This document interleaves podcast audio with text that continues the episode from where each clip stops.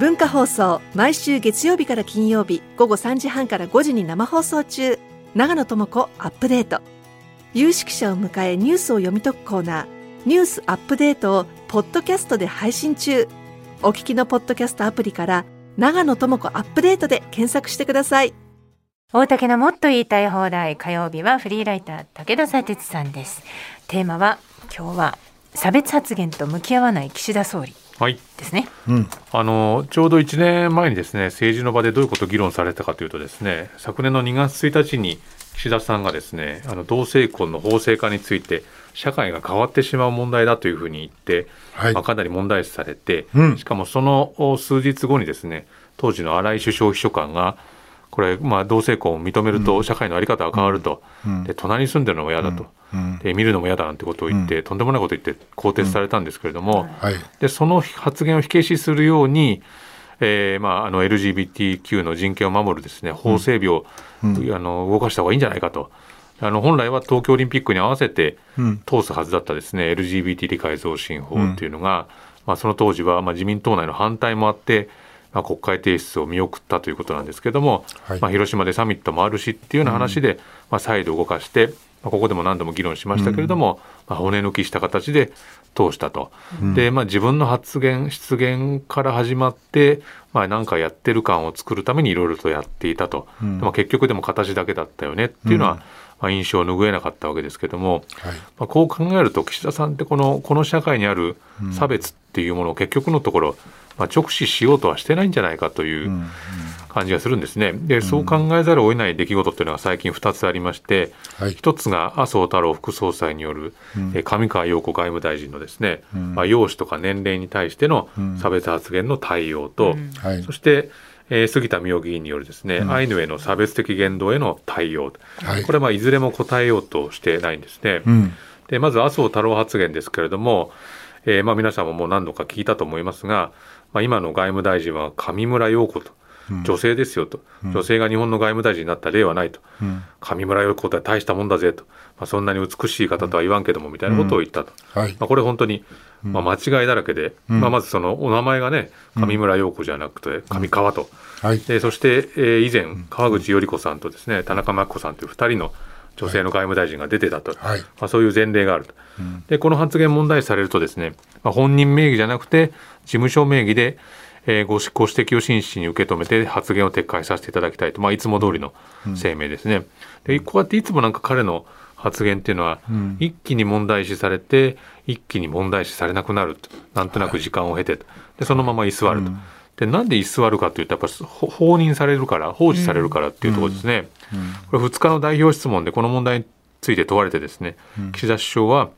えー岸田内閣についても全ての方が生きがいを感じられ尊厳が損なわれることなく多様性が尊重される包摂的な共生社会を実現していくという基本方針を掲げている、この方針に基づいて政策を進めていきますというふうに答えてん？だからその麻生発言どう思ってるの？っていうことには答えてないんですね。なるほど。でそれについてまた昨日ですね、予算委員会で立憲民主党の石川香織議員がですね、この前その一般論としての答弁しかしてないですよと、だからはっきりと不適切だったっていうことが大事なんじゃないですかということを問うとですね、いやもう岸田さんはその発言は撤回されたでしょうと、あの性別や立場を問わず年齢や容姿について揶揄する、相手を不快にさせることはあってはならない、慎むべきだと私は考えるというふうに繰り返して、まあ、とにかくですね麻生さんの発言がどうだったこうだったってことはもう言わないと、これはまあ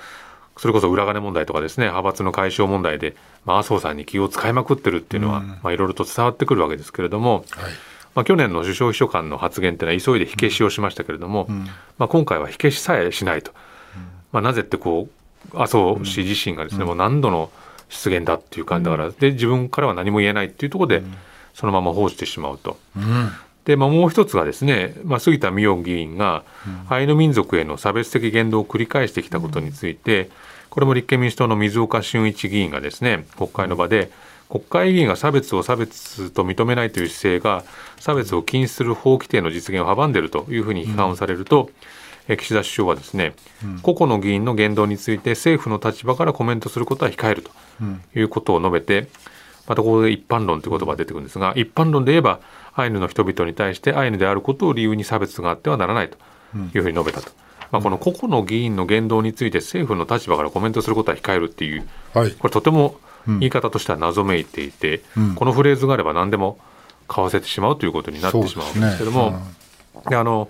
昨日この新種交友録のコーナーで、あの古谷恒平さんが、うん。高崎市のねあの朝鮮人はい。追悼碑が撤去された一件の問題語ってらっしゃいましたけども、うんこれについて、まあ、杉田水脈議員がツイートをしていてですね、うん。何と言ってるかというと、まあ、この撤去されたことについて本当に良かったですって言ってるんですね。うん。日本国内にある慰安婦や朝鮮半島出身労働者に関する